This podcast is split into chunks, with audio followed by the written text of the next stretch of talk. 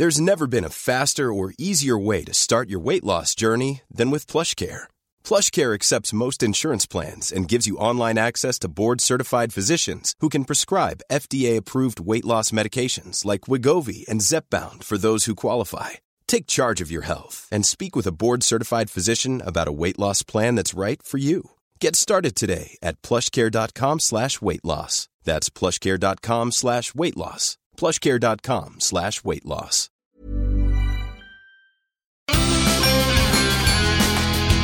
Hola, soy Hanna Fernández, profesional de la comunicación, emprendedora y apasionada del bienestar y del crecimiento personal.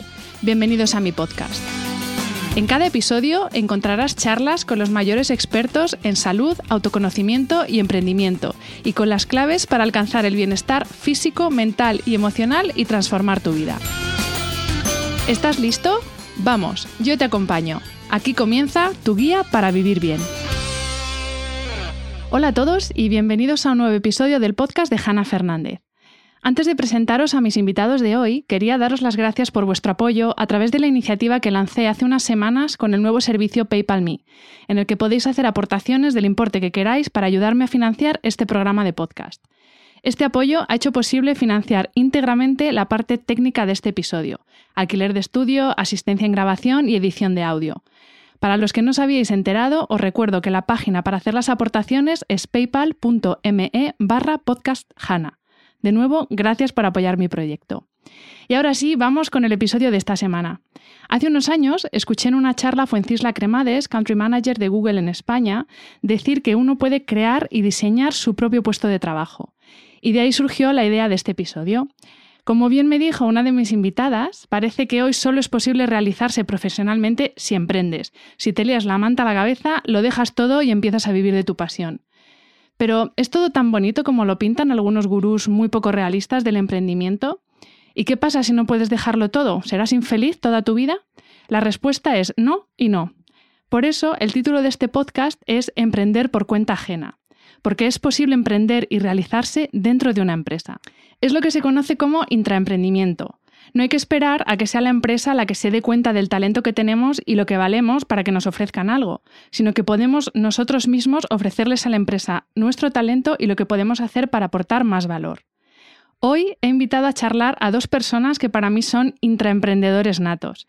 Clara Montoya, directora de negocio de la revista Glamour del Grupo Condenast, y el doctor Carlos Mastías, que ya lo conocéis de este podcast, director médico del Hospital Universitario HM Torrelodones. Bienvenidos, Clara, Carlos, y mil gracias por estar aquí esta tarde. Muchas gracias, muchas gracias a ti. Mil gracias, Hanna. Clara, voy a empezar por ti porque fuiste la que me dio la idea para hacer este episodio. Yo no creo que todos tengamos un gen emprendedor, pero sí que creo que todos tenemos espíritu emprendedor. ¿Cómo crees que una empresa puede avivar el espíritu emprendedor de sus trabajadores, lo que se llama ahora empoderarlos?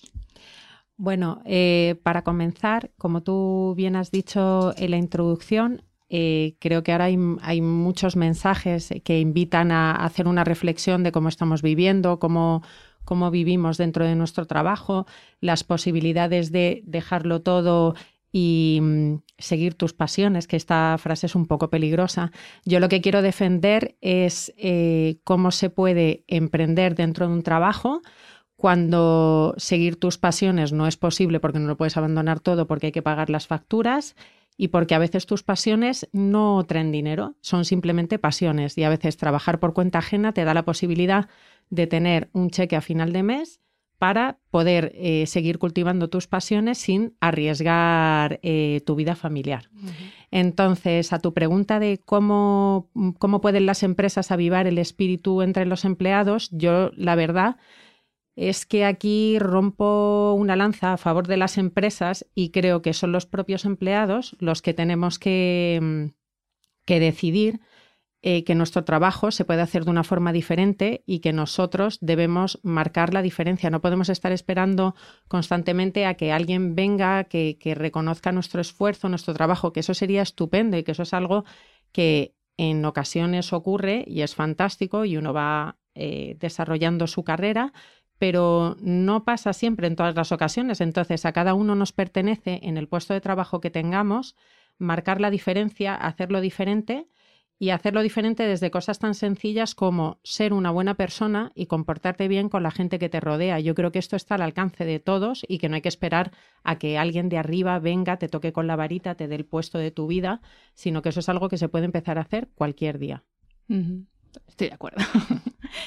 Eh, Carlos, eh, hasta ahora es verdad que en las empresas existía un departamento, ¿no? por definición, que era el, departamento innovador, que es I D, y parece que las empresas funcionaban un poco como compartimentos estancos, que estaban, pues eso, los que tenían las ideas, que eran los de I D, y los demás estaban un poco a ver qué pasaba.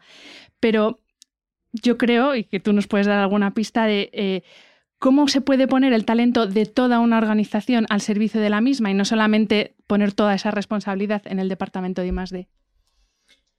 Bueno, pues yo creo que lo primero es reconocer que ese talento existe. Parece una perogrullada, pero pues en un hospital como el que yo dirijo, que tenemos pues eh, 650 trabajadores, pues habrá gente que toque el violonchelo de forma magistral, otro que sea experto en guerras carlistas y mil cosas increíbles, que las hay, y eso no son ejemplos eh, eh, inventados porque son reales. Lo único es que, claro, el tema es uno reconocerlo y luego ver lo que empresarialmente a ti te puede servir. Yo creo que ese es el, primer paso. Yo creo que es un tema cultural.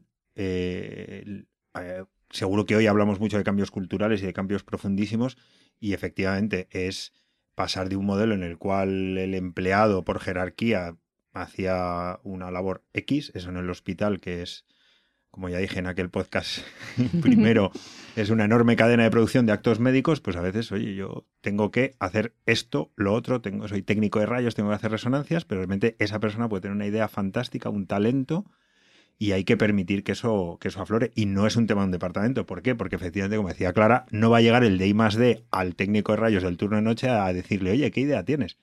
Tiene que ser sus compañeros, su supervisor, su dirección, quien permita que eso aflore y luego hay utilizarlo en bien de la empresa, porque al fin y al cabo es lo que ha dicho Clara.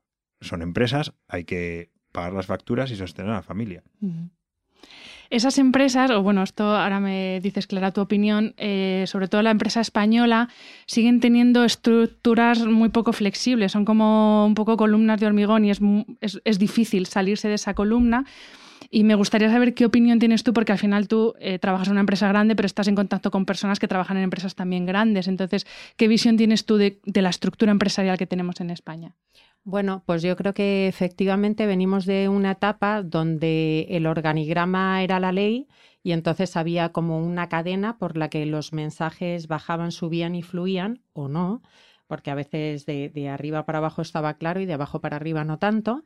Y ahora estamos, estamos en, un, en un entorno súper cambiante en el que a mí me gusta hablar de organizaciones líquidas. O sea, ahora mismo el de arriba del todo se tiene que hablar con el de abajo del todo. O sea, yo, yo misma para poner en marcha cualquier acción publicitaria, no solo me tengo que hablar con la gente de mi equipo y con el cliente que me ha contratado una acción, sino que tenemos que ponernos alrededor de una mesa una serie de personas y entonces en esa mesa hay gente que tiene dos años de experiencia, medio año de experiencia, la que está ayudando, em, el, colaborador mm, externo, etcétera. Entonces tienes que estar muy, muy preparado y abrir mucho tu mente a tener conversaciones muy variadas con gente que tiene experiencia súper diversa y bueno, y estar muy preparado para cambiar tu, sobre todo, esto le cuesta mucho trabajo a la gente que se ha agarrado mucho al seniority del puesto y del cargo. Es súper doloroso, pero eh, hay que abrir la mente y hay que hablarse con, con, todo el mundo. Y es lo que, o sea, volviendo a mi reflexión anterior cuando hemos empezado el podcast, que todo se basa, o sea, para mí es todo tan sencillo como que hay que trabajar bien con responsabilidad, pero sobre todo siendo buena persona y empatizando con la gente con la que estás trabajando. Y acerca de estos entornos tan cambiantes, eh, efectivamente en España lo pasamos, bueno, yo creo que en España y en cualquier sitio, a ver, eh, mm, cambiar y, estar permanentemente eh, revisando el modelo es algo doloroso porque en el cambio lo único que tienes claro es lo que pierdes. Eso lo tienes clarísimo. Y lo que vas a ganar es algo que te estás imaginando que se puede convertir o no. Y, luego ya, pues claro, eso depende de, la forma de ser que tengas. Si eres una persona positiva, pues mm, siempre estarás pensando que el cambio es hacia bien, pero como te decía, eh, lo que tienes fijo, fijo es lo que pierdes. Y lo que pierdes es comodidad. Y eso ya eh, de arranque molesta. Entonces, yo creo que es normal que el ser humano se resista al cambio, pero bueno, estamos, o sea, nos ha tocado vivir en esta etapa, estamos en 2020 y es lo que hay. Yo añadiría además también que hace falta humildad para que los que tú decías, esos puestos más senior, entiendan que no pasa nada porque llegue un recién licenciado que tiene la cabeza bien y que sepa mucho más que tú de otras cosas y que, traiga ideas. exacto. Sí, sí, lo que pasa es que hay que poner en valor en estos casos em, cada uno se tiene que sentir orgulloso de lo que aporta y entonces a lo mejor eh, tu experiencia de manejar em, una conversación complicada con un cliente, como puede ser en mi caso, pues lo podemos combinar perfectamente con el conocimiento técnico digital de una persona que acaba de empezar a trabajar y, en conjunto es maravilloso porque es lo que te hace falta para, seguir adelante. Totalmente. Carlos, en el podcast que grabamos hablábamos un poco de la necesidad que había de tener una medicina más humana. Ahora te hago la misma pregunta, pero eh, pensando un poco en ese departamento odiado barra amado que hay en todas las empresas, que es el Departamento de Recursos Humanos. Que es verdad que hay muchas empresas que esto está cambiando, pero ¿nos hace falta que estos departamentos sean más humanos, igual que la medicina? Hombre, es que va en el nombre, ¿no? Recursos humanos. Bueno, los llaman inhumanos, esto ya lo dijimos también. Bueno, yo, yo esto lo digo públicamente porque lo he dicho en mi empresa. Eh, yo creo que ahora mismo nosotros eh, al Departamento de Recursos Humanos cariñosamente le llamo el ABS, altas, bajas y sanciones, y creo que le, tiene que virar a ese, modelo donde haya gestión de talento, donde haya preocupación por la carrera profesional y donde se genere esa liquidez que cuyo principal ingrediente y requisito es lo que hablamos, que hablaremos seguro mucho, que es empatía. Y en el hospital eh, ya sabéis un poco que es la palabra clave con pacientes, con familiares, pero con trabajadores. Y yo lo digo también un poco mm, en referencia a lo que decías de romper ciertas barreras. ¿no? Eh, yo a todo el mundo en el hospital le digo que yo trabajo para vosotros. Es una estructura tremendamente piramidal y yo soy el, pico de la pirámide en Torrelodones, pero yo trabajo para que todo el mundo trabaje en las mejores condiciones posibles porque así será posible que el hospital funcione. Y eso implica, pues, ponerse en un mostrador o ponerse a preguntar al camarero en la cafetería o al celador cuando está bajando la ropa sucia al almacén y, y bueno, romper un poco esos silos, esos departamentos, esas columnas que tú decías y decir, oye, yo vengo aquí y cada día que me pongo la bata es para que todo el mundo trabaje lo mejor posible en un sitio que no cierra ningún día del año y cuyo cliente, si pudiera elegir, no estaría ahí. O sea que es un entorno, un entorno bastante complicado. Y creo que en concreto al Departamento de Recursos Humanos le hace mucha falta salir del despacho y estar con la gente. Yo creo que a veces mm. estamos más hacia el lado del abanico administrativo que del puro personal. Mm. Ahora os voy a pedir a los dos eh, que me deis algún ejemplo de intraemprendimiento que hayáis llevado a cabo bien de forma individual o bien con vuestro departamento eh, recordando un poco eso que decíamos al principio de que el intraemprendedor es el que no espera a que venga la organización o recursos humanos a decirle, mira, veo que tienes talento para esto, hazlo, sino que es el que levanta la mano y dice, oye, mira, tengo esta idea que creo que puede aportar valor y, ojo, no solo a la empresa, sino también aportar valor a los empleados. Empezamos por ti, Clara. Bueno, pues yo te voy a contar una historia que puse en marcha hace bastante tiempo, antes de, tener un equipo a mi cargo, cuando no tenía nadie a mi cargo. Em, hace aproximadamente, yo creo que esto fue hace siete años quizá. Em, yo ya sabes que soy muy apasionada de correr y que no solo, mm, no solo me gusta correr, sino que me gusta contagiarlo y me gusta que la gente, no sé, que abrirle a la gente a este mundo que, que, me parece que tiene tanto que ofrecer y que luego sirve tantísimo para hacer reflexiones acerca de la vida, porque correr, mm, o sea, te da unas reflexiones increíbles. Eh, entonces, eh, fue a principio de año y, y, bueno, pues arranqué un grupo de corredores en Condenast eh, puse un cartel en la máquina de café y dije que todos los viernes, quien quisiera, a las 3 de la tarde, eh, pues me podía acompañar a correr y yo me comprometía a explicarles un poco cómo empezar a correr, cómo calentar, cómo estirar y entonces como, como trabajamos en, en Colón muy cerca del retiro, Pues básicamente era eh, algo tan sencillo como ir caminando eh, a buen ritmo hacia el retiro, que con eso calentábamos. En el retiro corríamos un poquito, estirábamos y volvíamos caminando. Y eso lo hice durante tres meses. Y bueno, pues me siguieron algunos. Em, yo creo que el grupo éramos como mm, pues unas 15 personas. Con esto lo que te quiero contar, Hanna, es que cuando, cuando uno tiene ganas de hacer cosas, no siempre tienen que ser directamente relacionadas con tu actividad, como decía Carlos, que a lo mejor puede ser otra cosa que aporte a la empresa desde otro ángulo, pero yo creo que, o sea, yo, yo no quitaba tiempo de trabajo a nadie porque yo lo hacía fuera del horario laboral, pero oye, la gente se enganchó un poco, eh, pasábamos un buen rato, la gente se relacionaba, era gente de diferentes departamentos y de repente estaban hablando porque salíamos eh, todos juntos a correr y teníamos como un mismo interés. A mí eso me hizo muchísima ilusión y creo que, mm, que esto, que es una cosa aparentemente tan naif, eh, lo que no hizo, o sea, lo que hizo es revelar eh, eh, este espíritu emprendedor y este espíritu de crear equipo que es el que tengo. O sea, que, que, de cosas muy, muy sencillas que no están directamente relacionadas con un ingreso económico, porque parece que es que eh, madre mía, que todas las iniciativas tienen que traer dinero, no sé, pues algunas sí, otras no, pero eh, estamos en una empresa, pasamos mucho tiempo, vamos a llevarnos bien y vamos a hacer cosas agradables. Bueno, creo que es un ejemplo magnífico de una iniciativa que aporta valor en primer lugar al trabajador, pero que también se lo aporta a la empresa, porque un trabajador sano, un trabajador feliz, un trabajador que se lleva bien con sus compañeros, es, trabaja mucho mejor que uno que no lo claro, es. Yo, yo de eso soy talibán. Claro. O sea, no sé cómo decirte a mí. Yo, yo esa lección la tengo, la tengo súper interiorizada, pero a mí aquello me hizo mucha ilusión. Y luego he disfrutado muchísimo cuando me dieron la oportunidad eh, de dirigir el departamento comercial de Glamour y de tener un equipo, lo disfruto cada día, porque a mí lo que más me puede gustar es eh, hacer equipo, Em, atender a las necesidades de cada una de las personas, ver cómo el equipo, que son diferentes piezas, ver cómo encaja. Em, me pongo como autodeberes con mi propio equipo. O sea, si hay algo que me cuesta es lo primero que hago. Eh, si veo que hay mm, alguna tensión, me pongo enseguida, no, no hago pereza. Entonces, yo creo que, que, esto de correr, que fue una cosa muy, mm, no sé, espontánea y muy feliciana por mi parte, eh, estaba revelando esa capacidad que ahora mismo sí que estoy implementando.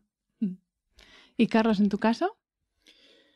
Pues eh, la verdad es que yo creo que algunas cosas que he hecho y que no suelo pedir permiso, porque tampoco hay que pedirlo, pero van un poco en la línea de lo que dice Clara, ¿no? De romper equipo y en mi caso, eh, para quien no lo conozcáis y os hagáis una idea, es un hospital pequeñito, tiene menos de 100 camas en la Sierra Norte de Madrid, es un hospital regional y allí el director pues es un poco el padre de todos y, eh, y como os decía antes pues es el pico de la pirámide, ¿no?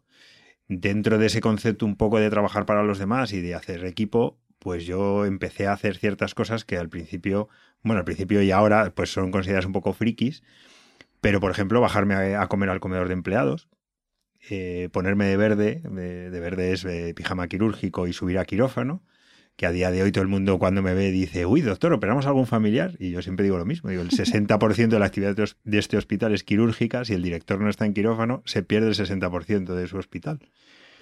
Y luego hacer turnos de noche. Leí hace unos años una editorial muy buena en una revista médica de total referencia, que es el, New England, lo que llamamos los médicos, ¿no? Y era una editorial de un director que decía que después de siete años dirigiendo un hospital se había dado cuenta de que al mismo tiempo dirigía dos hospitales que tenían la misma dirección postal. Uno era el de lunes a viernes de 7 a 7 y otro era el de noches y fines de semana. Entonces yo, pues con, con cierto estupor inicial por parte de mi mujer y mi familia, pues a veces digo, no, pues hoy paso la noche en el hospital. Y estoy con el turno de noche y, estoy viendo cómo es el hospital de noche, que es radicalmente diferente.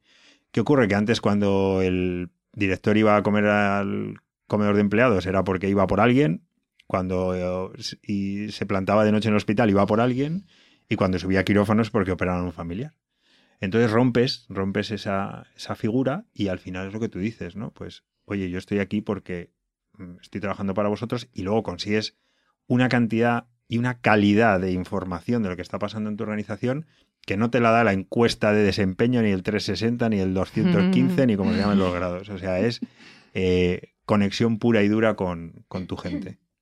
Y a nivel personal, eh, ¿alguna iniciativa que hayáis emprendido para reinventaros vosotros profesionalmente dentro de la organización? Pues yo a mí misma me pongo objetivos nuevos cada año y me los pongo yo y me examino yo. Y mm, también invito a mi equipo a que lo haga. Eh, intento tener una charla a final de año con cada una de las personas para, bueno, pues para hacer como un resumen de año de las cosas que pienso que han ido bien y de las cosas que se pueden mejorar. Y mm, siempre escribo un mail a todos Em, como cierre de año, dándoles las gracias por el esfuerzo que han puesto, agradeciéndoles todo su trabajo y sus horas eh, dedicadas a la revista y sobre todo les hago una invitación a que a nivel personal, y no es una cosa que me tienen que reportar, sino que es un trabajo individual, que reflexionen qué cosas nuevas pueden hacer, qué les cuesta y, y, bueno, pues que se pongan con ello. No examino, no chequeo, o sea, es una invitación que yo hago y que lo dejo en sus manos. ¿En tu caso, Carlos? Bueno, no sé, yo, yo, los que conocéis a Clara sabéis que es la reina del cuaderno, el método, yo soy muchísimo más caótico y mucho más variante, pero, pero bueno, yo creo que eh, el tener siempre la mente despierta sí que al final te, te mete en una dinámica de, de reinvención, de cambio, de innovación que también me hace mucha gracia esto de la innovación, porque parece que innovación es eh, siempre algo nuevo en el sentido de no creado, pero yo, eh, en concreto a lo que yo me dedico, es decir, oye, innovación es volver a decir buenos días, buenas tardes a la gente y darle la mano y sentarse en la cabecera de la cama y charlar un rato, es que ya está inventado, pero como hemos dejado de hacerlo, es innovación hacer algo antiguo. ¿no? Yo a mis supervisores siempre les digo, y a todo el personal, que hay tres cosas que no se pueden decir entre los dones que son esto es imposible, esto siempre se ha hecho así, yo no puedo hacer nada. Y, es gracioso porque después de dar mucho el latazo, incluso gente de, dentro de la organización, que somos muchos, pues ya cuando a lo mejor alguien lo dice eh, y estoy yo delante, se miran ¿no? y dicen como, has dicho, has dicho imposible. Entonces yo siempre digo, si, si crees que es imposible, di es muy, muy difícil. Y entonces eh, yo creo que eso les coloca en, en un entorno de cambio y de repensar, porque Torredones es un hospital que este año ha cumplido 15 años.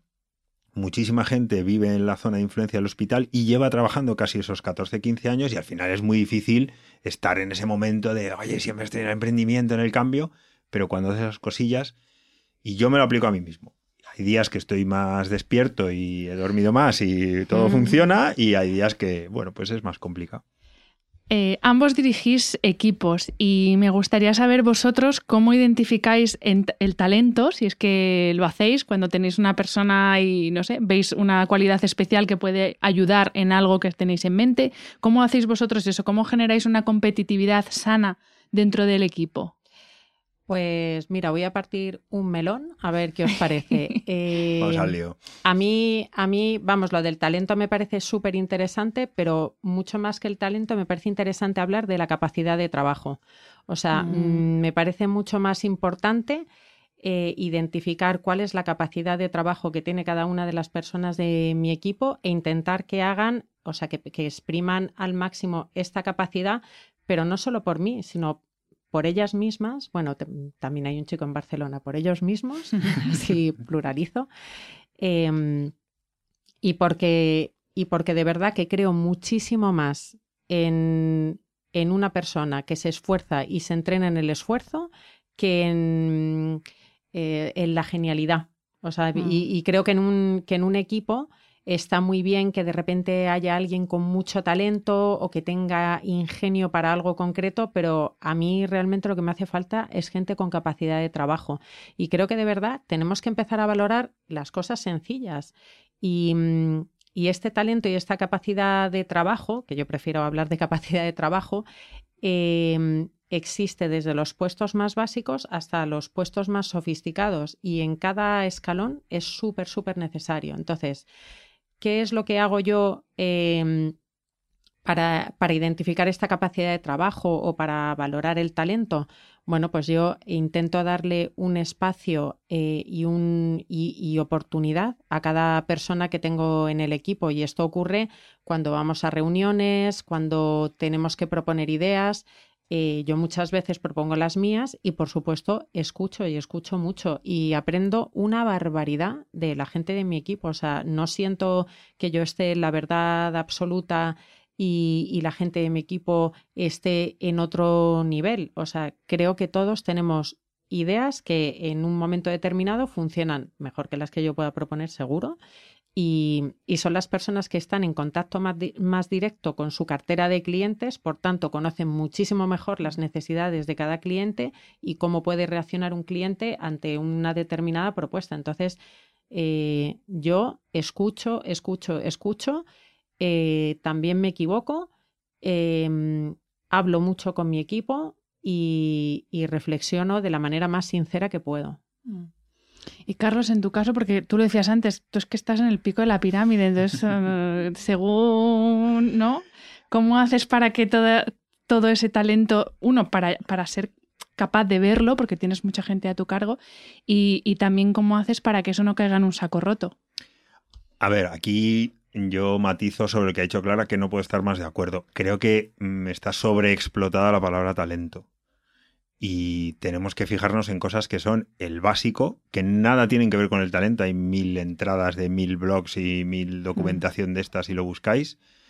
Pero, pero claro, decir, oye, es que eh, llegará tu hora. ¿no? Claro. Tener el uniforme limpito. Está en tus mm, manos. Decir buenos días, buenas tardes, ¿qué tal estás? Que decir, a mí me han pasado cosas mágicas, mágicas, diciendo buenos días, buenas tardes. También siendo quien soy un poco, porque claro, eh, vosotras que me conocéis, pues me ves con la bata y la corbata en el hospital y es como, oh, Dios mío. Pero decir, es que eso no es talento. Yo es que, no, es que este tío tiene talento para decir buenos días. No, es que es lo básico. Oye, y habrá otro, uno entre un millón, porque es estadística pura, que tendrá un una habilidad especial, oye, qué bien se le da esto. Para mí, en una organización tan compleja como el hospital, el talento viene dado de las horas de vuelo y de, y de la experiencia acumulada de gente que me da 30.000 vueltas. Porque el administrativo del turno de tarde de rayos es la experta mundial en ser la administrativo del turno de tarde de rayos. Y yo si quiero cambiar algo a mejor, pensando en los pacientes, en ellos, no voy a llegar yo por mi cara bonita y decir, no, me tengo que bajar al mostrador y decir, oye, Muéstrame, vale, lo queremos llamar talento, muéstrame tu experiencia y muéstrame tus ideas. Y cuando permites que la gente hable y hable desde, desde una posición muy paralela a la tuya, no de, de inferioridad en este caso del trabajador, pues claro, de repente dices, bueno, a lo mejor alguien quiere llamar a esto talento porque es maravilloso, porque claro, gente que se dedica mm. horas y horas a hacer eso, pues tiene mil cosas que contarte. Y visto desde el otro lado, porque hablando precisamente de gestionar un hospital, tú lo has dicho antes, los clientes normalmente no están muy a gusto estando ahí, no están por voluntad propia. Los que trabajáis muchas veces os enfrentáis a situaciones que no son agradables. Eh, cómo se ejerce el liderazgo en, una, en, un ambiente que a veces puede ser complicado y para que no se vaya de madre, porque también donde hay confianza, pues... Sí, a mí esto es una cosa que me ha pasado mucho eh, eh, yo no sé si a Clara a ti te pasa, pero cuando eres relativamente cercano o cuando haces estas cosas de, oye, pues el director de repente le ves en, en, pijama eh, una noche y con ojeras porque ha dormido tres horas o, eso, de repente se baja con la bandeja a comer al comedor de personal y le ves ahí como se yo me mancho la corbata casi el 100% de las veces que hay guisos en el hospital y de repente, pues eso a veces no se puede encajar. o, o, se encaja mm, de forma no adecuada, por se decirlo confunde. manera. Se confunde, se mm. confunde. Y eso es un reto, eso es un reto, porque a veces hay que mandar. Eh, yo intento contrarrestarlo con en la frase de, oye, yo estoy aquí para que esto funcione, me parece que bajar aquí, en ese ejemplo, es para que funcione mejor, pero si tengo que sancionar, tomar una decisión, despedir a alguien, echar una bronca, pues lo tengo que hacer, porque no hay otro en esa pirámide con esa función. Y no es por ser Carlos Macías, es porque tengo una bata que pone director médico y, es, y es mi rol. Pero sí que es cierto que a veces eh, se, se, confunde y bueno, hay que recolocar, hay que recolocar. Amablemente, pero recolocar. Y a veces, pues hay que dar un, una palmada en la mesa y decir, eh, aquí el que manda soy yo para bien o para mal. Bueno, es un poco como con los hijos, lo de los padres no son tus amigos, bueno, ¿no? totalmente. Totalmente. No, además, Vosotros dos sois padres. Sí, sí, sí. Además, es verdad, yo no puedo estar más de acuerdo contigo. Eh, vamos a ver, yo creo que hay que tener una buena relación con el equipo, pero todos tenemos que saber qué es lo que se hace por una buena relación y luego hay un momento de toma de decisiones en la que pues hay que separar. Efectivamente es que no somos colegas, o sea, somos compañeros de trabajo. Eh, yo tengo un rol y tengo una responsabilidad. Mi responsabilidad es no traspasar todo el peso que cae sobre mí, sino ver cómo canalizo eso y ver cómo funciona mi equipo para conseguir unos objetivos. Pero efectivamente yo procuro que, que tengamos una relación agradable, puesto que pasamos muchas horas dentro de la oficina, pero sin perder de vista que es que yo estoy contratada en mi puesto de trabajo con una función y con un objetivo. Entonces, eso tiene que funcionar, porque si no es que yo me voy. O sea, no va a servir de nada que nos llevemos estupendamente bien, porque es que me voy a ir yo y vete a saber si te vas tú también. O sea que lo que hay que ser es. Eh, bueno, como decía Carlos, esto es, esto es como educar a un niño. Tú a un niño le puedes dar un iPad y tenerlo súper contento y no lo estás educando, o mm, de vez en cuando decirle, no, mira, chato, es que ahora hay que apagar porque hay que estudiar. Y entonces eso no mola nada, pero de vez en cuando en los trabajos, y quizás sea la parte, mm, la parte más eh, complicada de gestión de equipos, cuando hay que, hay que asumir, mmm, bueno, hay que tomar una decisión, una decisión que es dura, una decisión que es agradable. Y, mm, y es que no, no, te queda más remedio, pero tienes que tener ese punto, yo creo que hay que conseguir tener una cercanía para que el día a día sea agradable sin que nos lleguemos a confundir quién tiene que tomar las decisiones. Entonces, en ese extraño equilibrio tenemos que andar todos uh -huh. los días. Uh -huh. y, y, bueno, yo, yo, he tenido multitud de situaciones y, y mi equipo, que es quien mejor me conoce, eh, sabe perfectamente que mmm, yo soy muy afable y muy integradora, pero cuando tengo algo que decir, lo digo y se lo digo a la persona eh, implicada, no se lo digo a la de al lado, me desahogo, tal, no. O sea, yo voy al grano, a la situación, tampoco lo hago en caliente, si ha pasado algo, jamás lo hago en caliente. Procuro que hayan pasado unas horas o unos días, pero yo esa situación la resuelvo, la resuelvo y ya sé que a veces duele, yo también escucho cosas que me duelen, eh, pero bueno, ya está. Es que es así, gestionar un equipo. Va es en así. el cargo. Total, claro, sí, sí, pero que yo lo asumo. O sea, que uh -huh. es que lo asumo y no solo lo asumo, sino que, que esos golpes eh, también me colocan. Y, son, y es un, otra capa de barniz y al día siguiente tienes la capa de barniz más gorda. Sí, porque igualmente esto es recíproco. Es decir, igualmente tú puedes generar un clima de igualdad con tu equipo y al fin y al cabo te olvidas de tu propio rol, ¿no? Porque dices, oye, qué bien, qué equipazo super cómodo, tengo, qué super tal, cómodo. qué guay. Ser el jefe enrollado es claro, comodísimo. y de repente dices, no, oye, que el jefe eres tú. Entonces dices, ups, y, y eso tiene cosas buenas y cosas no tan buenas. Uh -huh. Me gustaría preguntaros también a los dos, eh, ya a nivel personal, vosotros cómo hacéis para empoderaros a vosotros mismos, porque una de las cosas que me pasaba a mí cuando trabajaba por cuenta ajena, aunque también puede pasar cuando trabajas por cuenta propia, es que ya llega un momento que conoces también lo que haces, entras en una dinámica de puro automatismo y para mí eso es un poco el comienzo de la muerte. Entonces, uh -huh. ¿vosotros cómo hacéis para empoderaros a vosotros mismos y seguir un poco en la brecha y mantener también esa ilusión?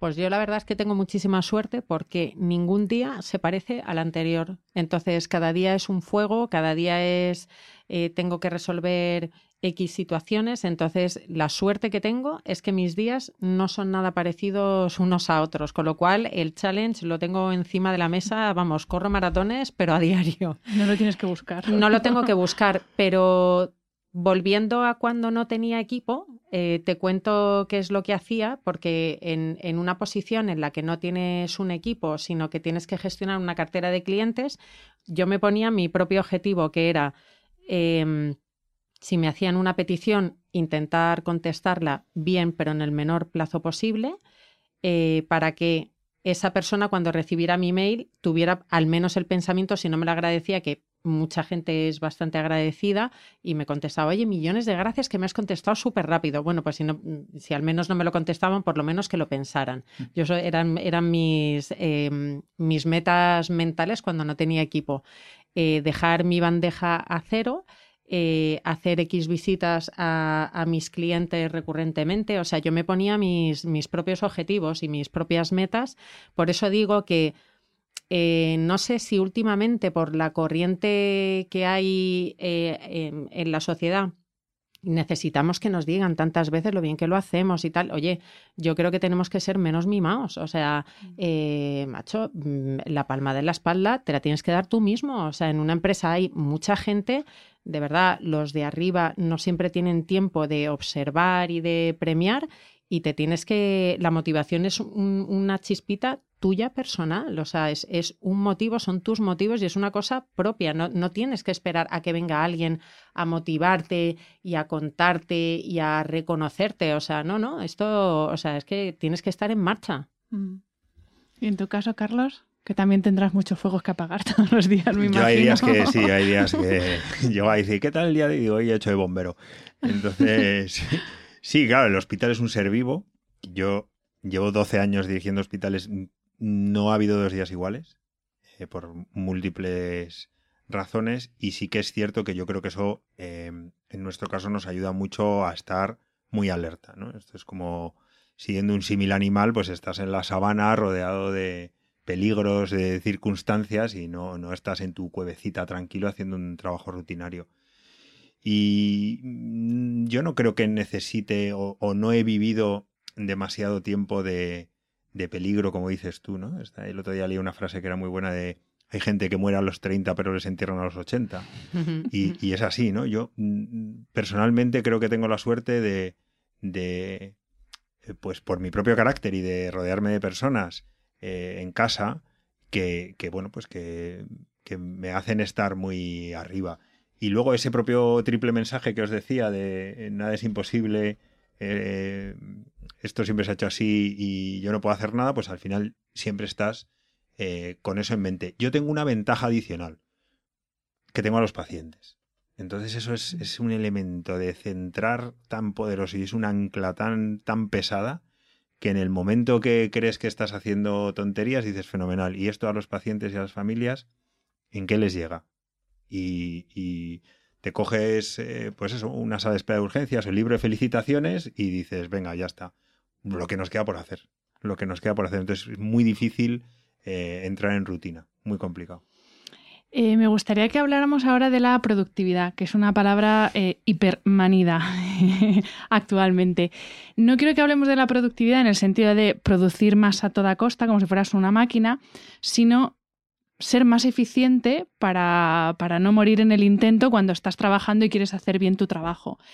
Eh, voy a empezar contigo, Clara, porque mm, quien la siga en Instagram verá las reviews maravillosas que hace de agendas, de planificadores, de organizadores. Y, y me gustaría saber precisamente qué trucos o sí, qué trucos o herramientas utilizas tú para ser más productiva en el sentido de no dar mejores resultados, sino hacer tu trabajo en el tiempo adecuado para poder, pues eso, tener vida más allá de tu trabajo.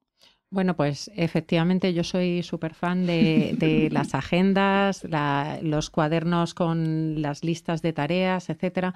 Lo que soy es una persona súper, súper ordenada. Entonces, hago las cosas de una misma forma e intento empezar y acabar el día em, a nivel laboral de la misma manera. Nosotros, claro, como yo estoy en contacto con, con el departamento comercial, yo arranco mi día apuntando en un cuaderno cómo vamos de facturación, cuánto me queda y cómo voy de acumulado. Y esa cifra la apunto cuando empiezo y cuando me voy. Es decir, esa cifra me acompaña, viene conmigo, está en mi cabeza, eso no se me puede olvidar porque además es que la escribo. Y luego, bueno, me hago una lista de, tareas y luego em, hay un consejo que, le doy a todas las personas que me estén escuchando y es que me como el sapo a primera hora del día. ¿Qué quiere decir me como el sapo a primera hora del día? Todos tenemos que hacer algo, o sea, a lo largo del día tienes que hacer algo que dices, ostras, qué pereza me da tener esta conversación o mandar este mail o pasar este trago, porque hay cosas, wow, eh, que, es que hay que tragar, ¿eh? o sea, hay cosas que hay que echarle valor. Entonces yo esto lo hago a primera hora de la mañana, sin más tardar. O sea, la primera ocasión que tengo de quitarme el sapo, me lo como y ya me lo he comido. Y entonces ya el resto de cosas son como, estoy como muchísimo más contenta porque digo, wow, ya me he comido el sapo. Ya es que el resto ya me lo hago, me lo hago sola. Entonces, eh, volviendo a tu pregunta, em, tengo una agenda bastante estructurada, procuro no ponerme más de tres reuniones fuera de la oficina al día. Eh, me dejo tiempo entre reuniones para desconectar de la información que he tenido, de poder apuntarla o de poder poner el mail de turno. Tengo en cuenta los desplazamientos, o sea, mi agenda es súper real e intento no modificarla. Generalmente termina más llena de lo que ha empezado la semana porque luego hay reuniones internas que se van generando. Hay un día que me lo reservo para, para trabajar sin reuniones eh, idealmente es el viernes, luego hay, mm, bueno, pues surgen reuniones y tal, hay que, también soy flexible, ¿eh? o sea, no, mm. no soy, mm, no sé, o sea...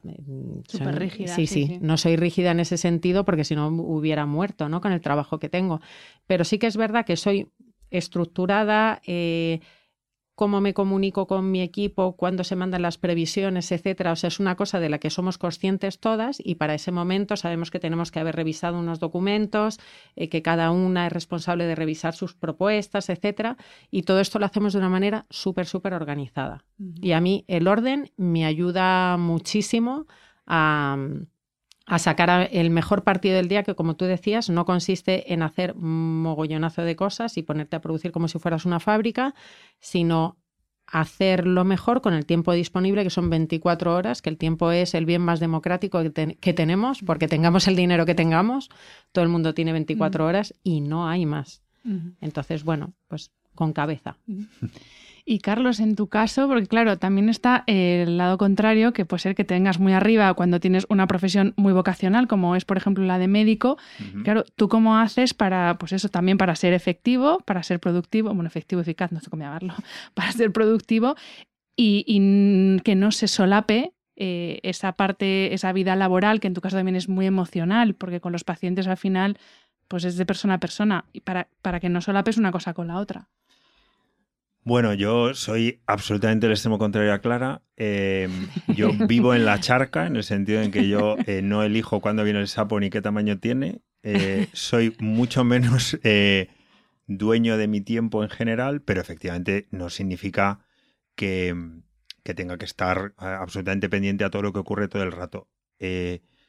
yo tengo la suerte de vivir con Andrea, a la cual algunos conoceréis del podcast, que es una persona maravillosa y que, y que de la cual aprendo cada día. Y una de las cosas que más he aprendido y que me cuesta horrores, pero trabajo a diario, es este tema de que la planificación te da libertad que curiosamente inicial, a mí me costó muchos meses y, mucho dolor eh, entender esto, pero claro, al principio yo que soy muy espíritu libre en muchas cosas, era como, joder, y planificar y tal, y cómo es que te da libertad, porque es todo lo contrario, ¿no? Es de repente, yo veía las, eh, los, los posts de Clara de las agendas y tengo la agenda de entrenamiento y la agenda de tal, y el librito de la contabilidad os juro que soy una persona normal, hasta simpática. Bien, yo, como médico tengo alguna puntualización que hacer, pero excede la longitud de este podcast.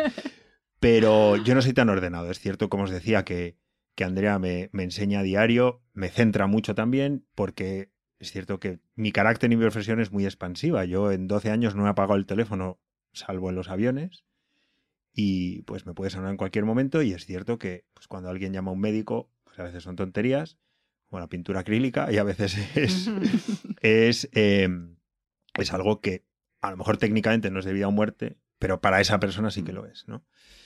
Eh, entonces es complicado. Requiere un esfuerzo, como os digo, en mi caso y por mi personalidad constante, de estar muy enfocado, de recolocar y luego lo que estoy aprendiendo últimamente es a salir un poco de, de esa zona para proporcionarme espacios donde puedo posar un poco donde puedo organizar, donde puedo leer.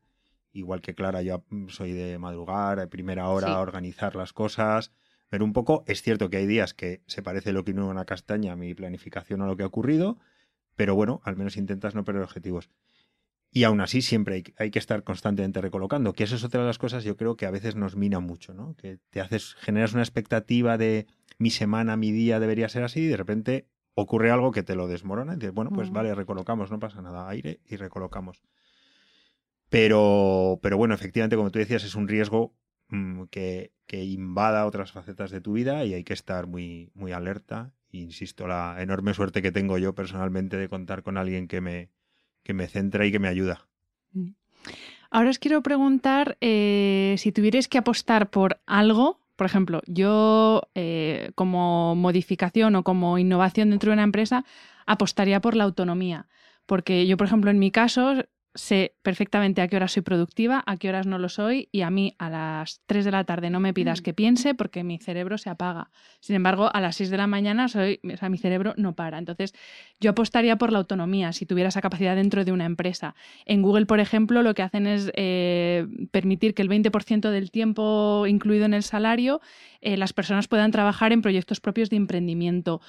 Eh, ¿Vosotros por qué apostaríais? Si pudieras hacerlo, ¿apostaríais por algo en concreto para, para mejorar tanto la empresa como la situación de los empleados? ¿Cuál sería vuestra apuesta? Bueno, pues mi, mi apuesta actual, que es en lo que estoy, es en bueno, pues entender bien a cada persona de mi equipo. A mí esto de que Google deje que los empleados utilicen un 20% de su tiempo, o sea, yo no sé cómo, cómo contabilizan esto, o sea, no, no, no, vivo en Silicon Valley, no sé cómo va. En mi trabajo vivimos muy pendientes del horario de nuestros clientes, con lo cual es absolutamente inviable que nos lo montemos por nuestra cuenta, puesto que no estamos creando, no estamos escribiendo un libro y de repente alguien se puede levantar a las 5 de la mañana y hacerlo de 5 a 3 de la tarde. O sea, nosotros nos debemos, entre comillas, em, pues a los horarios que tienen nuestros clientes y son los horarios que manejamos. Yo conozco súper bien a la gente de mi equipo, yo sé quién, quién está rindiendo, quién no está rindiendo, quién viene Mm, un poco más cansada, quien tiene un problema, porque actualmente no tengo despacho, o sea, convivo con mi equipo, estoy en la misma mesa, oigo las mismas conversaciones y es un ejercicio súper saludable que recomiendo a todo el mundo. Entonces, eh, yo lo que hago es estar muy, muy pendiente de ellas eh, y, bueno, del resto del equipo cuando está, vamos, de las personas que están fuera, me hablo regularmente y si de repente esa, esa comunicación em, eh, se empieza a dilatar o se, hace cada más tiempo, tal, de repente ya sé que me tengo que hacer un viaje, tengo que ir a verles, etcétera. O sea, que es mi responsabilidad estar pendiente. Y cuando, una vez más, volviendo a lo que te decía, cuando yo noto que hay una persona que... Mm, que no está bien, intento tener una conversación, le pregunto, oye, ¿estás bien? Eh, te veo como un poco seria o te veo un poco callada, tal. Me suelen contar si pasa algo grave o si de repente es, mira, pues es que no he dormido nada esta noche. E intento ser flexible, o sea, yo mm, creo que todos somos adultos, todos somos responsables. El trabajo que estamos haciendo en mi departamento en concreto eh, pues es que nos va el sueldo en ello, porque es que comisionamos, así que no creo que nadie esté interesado en trabajar ni una micra menos eh, que nos haga dejar de facturar. Así que yo confío muchísimo en mi equipo. Si alguien necesita salir antes, si alguien necesita algo, me lo puede comentar abiertamente y solo ser muy flexible. Eh, una vez más, yo creo que no podemos estar esperando continuamente a que la empresa haya una ley que diga que te da media hora para de verdad, o sea, mm, yo creo que todo eh, manejado con, mm, pues no sé, con desde el punto de vista de que somos adultos responsables, pues mm, todo se puede comentar y todo se puede hablar. ¿Y en tu caso, Carlos? ¿Cuál sería tu apuesta? Bueno, a ver, yo tengo un poco dos poblaciones, ¿no? Es decir, tengo la gente que está sujeta a un turno, eh, que es muy complicado, ¿no? Es decir, tres turnos de trabajo, mañana, tarde, noche, un puesto de enfermería, un técnico, un mostrador, un call center, eso es, eso es complicado. Y luego, pues tengo gente con otro tipo de tareas, otro tipo de horarios, sobre todo mi equipo de supervisores, en el cual intento, pues como dice Clara, con sentido común y fijándose en eh, resultados y no en tanto calentar sillas. ¿no? A veces eh, yo siempre digo que el hospital, tanto para los que trabajamos como para los pacientes, se sabe cuándo y cómo entras, pero no se sabe ni cuándo ni cómo sales.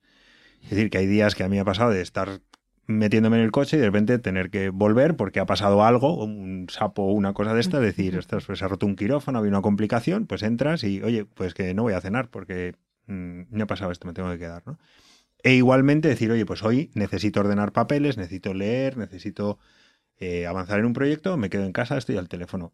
Tenemos ahora mismo en nuestras manos eh, un ordenador portátil con voz Mm, que nos permite hacer mil millones de cosas desde cualquier punto del planeta. Entonces, el estar un poco pegados al edificio, pues a veces no siempre, no siempre es necesario. Y volviendo un poco a esa detección de inquietudes, yo utilizo la azotea del hospital. ¿No? Entonces, cuando hay un problema o veo que alguien tiene tal, digo, venga, subimos a la azotea. Entonces, desde la azotea se ve por un lado toda la sierra, la torre de los lodones, que da nombre al, al pueblo, se ve el hospital y se ve el policlínico, que cuando estás metido en el hospital no lo ves y te ayuda a salirte un poco de la caja. Y, a veces incluso les digo a los supervisores, ayer mandé a mi supervisora de consultas a, un centro de la competencia, es decir, vete allí, vete allí, mira y copia y, saca ideas y date cuenta de que a lo mejor no estás tan mal como crees que estás, ¿no? O sea, salir un poco de la caja con ese personal que me da eh, esa flexibilidad. Lo de dedicarme un 20%, como tú decías, a eso, no lo sé. Pero volvemos a lo que hemos hablado al principio. Es, oye, cumple con tu trabajo, haz las cosas, estate disponible, infórmame, porque yo no te voy a controlar, pero sí quiero saber dónde estás, si pasa cualquier cosa. Y ahí tienes un entorno que te da una libertad y que la gente demostrado trabaja mucho mejor. Totalmente de acuerdo.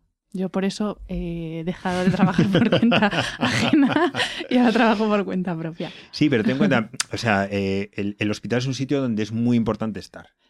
y a veces de repente, oye, no está Menganito, no está Zuradita, no está el director. No, os preocupéis, yo estoy 24 horas a lo que digáis. Evidentemente, profesiones, lo de la teleoperación, pues bueno, mm. todavía no. Llegará, llegará. llegará, llegará. Desde el salón de casa. Em, hay un experto en, crecimiento personal que es Borja Vilaseca, que tiene una frase que a mí me, parece súper acertada, que dice que el currículum es al siglo XX lo que la marca personal es al siglo XXI. Y porque, por ejemplo, si vas a pedir un aumento de sueldo, pues tú le estás vendiendo tu marca personal a esa persona que te tiene que decir sí o no. O si estás pidiendo una promoción, eh, tienes que mostrar tu marca personal para que esa persona diga, pues sí, se merece promocionar. Vosotros, eh, si en algún momento habéis tenido que contratar directa o indirectamente a alguien, ¿en qué os fijáis? Porque claro, lo de la, eh, lo de la formación, las carreras, los máster, pues muy bien, pero ya está más que demostrado que eso no lo es todo. ¿Vosotros en qué más os fijáis?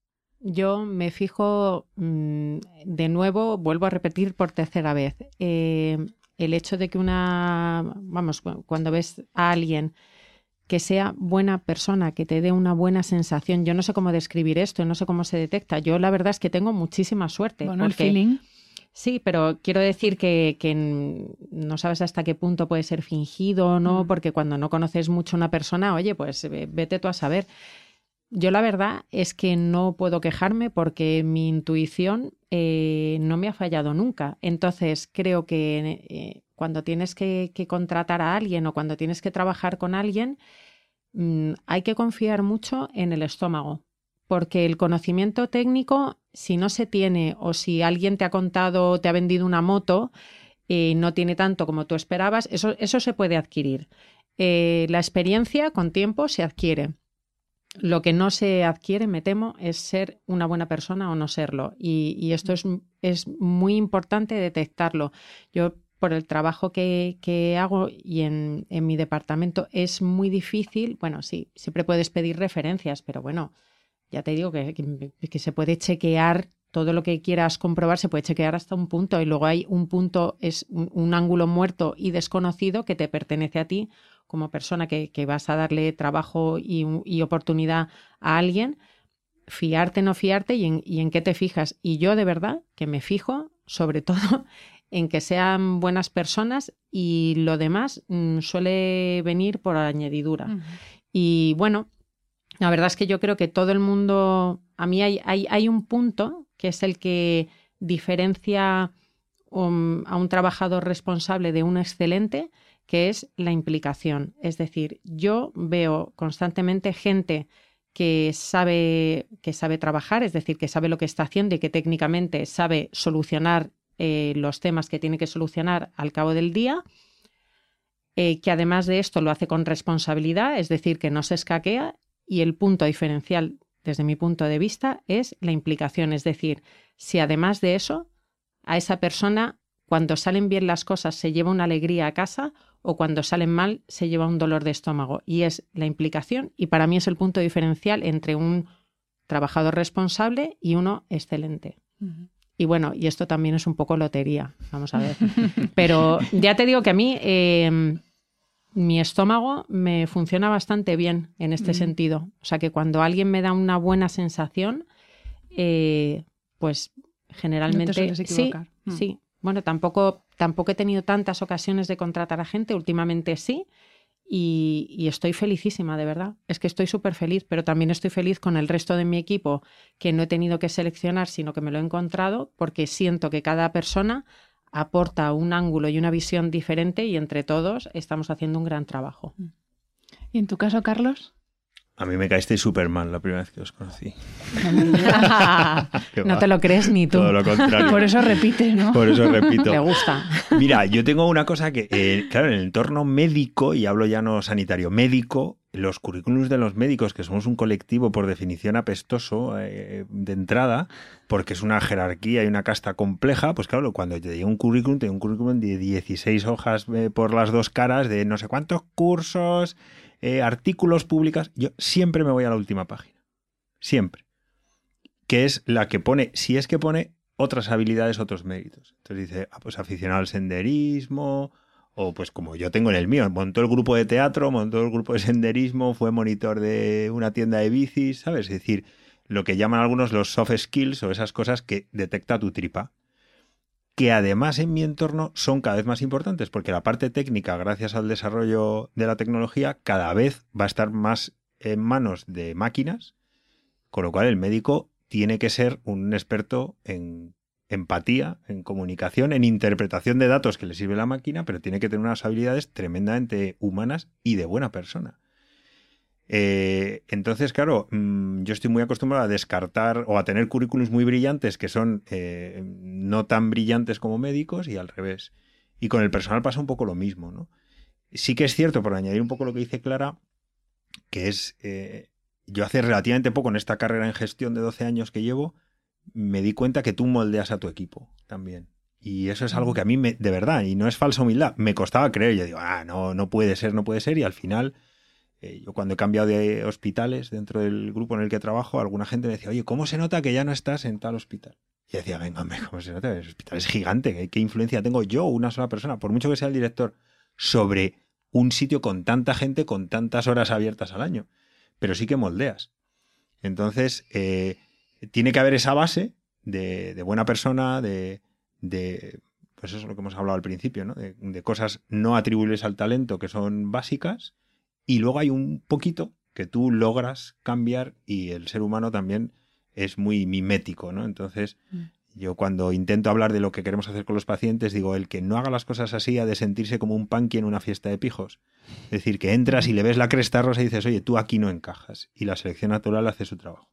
Yo estoy completamente de acuerdo contigo. Yo pienso que los equipos son como es la persona que los dirige y cala, o sea, lo, bueno y lo malo, cala, de verdad, y se nota una barbaridad.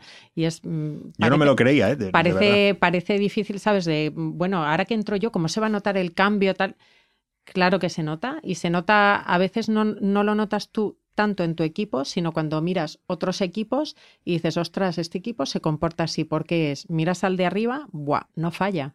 O sea, es que no falla. Y entonces es que el, estilo de dirigir cala muchísimo. Entonces, si tú en tu equipo no permites que haya críticas, no permites que la gente se enrede en el cotilleo, no permites em, determinadas cosas y haces que, que, las conversaciones sean sanas, que sean en positivo, de verdad, mm, eso cala, eso se nota, la gente aprende y además eh, contra todo pronóstico la gente aprende mucho más lo bueno que lo malo, gracias a Dios, y, se lo queda guardado y lo instala rápido. Entonces, bueno, pues eso, la persona que dirige cala hacia abajo todos sus valores.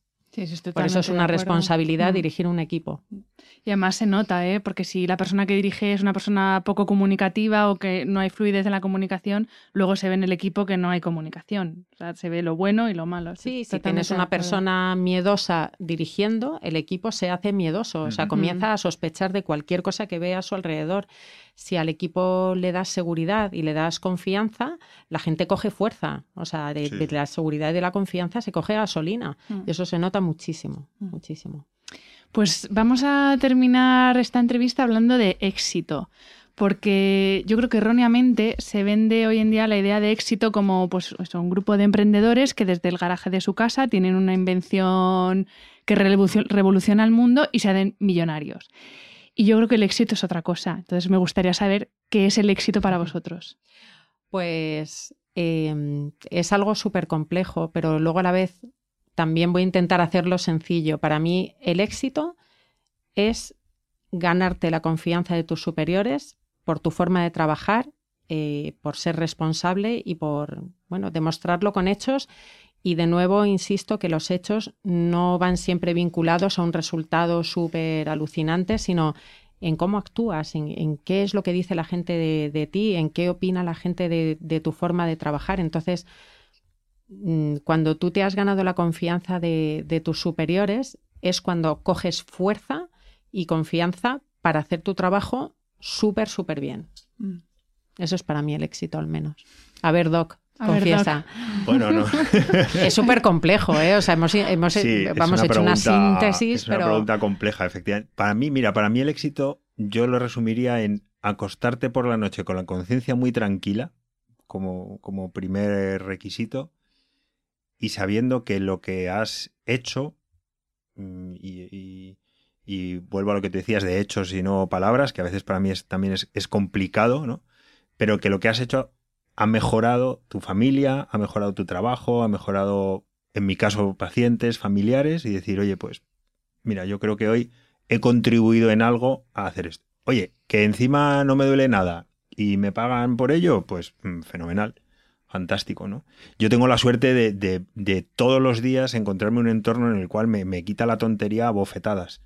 Porque a veces, pues lo que tú decías, el reconocimiento, el tal, el no sé qué de sueldo, y ves lo que se ve en un hospital a diario, pues claro, dices, bueno, pues eh, me, estamos bien. me centro, estamos, estamos muy bien, ¿no? Pero para mí el éxito es ese, es decir, oye, mm, gracias a lo que he hecho, mm, mi familia, mi mujer, mis hijos, mis amigos, mis pacientes, mis compañeros de trabajo eh, están un poquito mejor. Pues ya está. Y por la siguiente. No está mal, ¿eh? Me no costaba llegar a esto, ¿eh? La preguntita y Te la he apuntado. Hombre, claro, es que si no se me olvida. Entre tu definición y la mía, sí hay éxito. Sí, sí, sí, seguro. Pues aquí termina la entrevista. Muchísimas gracias porque, bueno, los dos tenéis agendas eh, muy complicadas. Pero dilo, hemos sido súper puntuales. los dos han llegado antes de tiempo. Respeto por el tiempo ajeno. Ninguno me ha cancelado, que yo tenía miedo, digo, les va a salir un sapo de estos y a ver, alguno me cancela. Así que muchísimas gracias, ha sido un placer. Os admiro mucho a los dos, profesional y personalmente, así que gracias. ¿eh? ¿eh? Y yo te admiro por emprender, que siempre me meto mucho con la gente que anima a emprender, de oye, tened cuidado, que no todo el mundo puede emprender, pero yo te felicito, Hanna. Igualmente, eres referente. Sois espejo las dos, ¿eh? la verdad. Por las agendas, por el emprendimiento. por el orden. por el orden, pero sí, sí. Pues muchas gracias de nuevo y también gracias a los que estáis al otro lado. Nos vemos la semana que viene. Si te ha gustado el episodio, déjame una reseña en Apple Podcast o en cualquiera de las plataformas donde se emite. Me ayuda mucho conocer tu opinión y tus sugerencias para este programa. También puedes escribirme a través de mi página web, hanafernandez.es, donde encontrarás las notas sobre cada episodio y recursos adicionales, y a través de mi cuenta de Instagram, hanafr. Y si quieres apoyar económicamente este proyecto, puedes hacerlo a través del link paypal.me barra podcasthana. Mil gracias por estar al otro lado y hasta la semana que viene.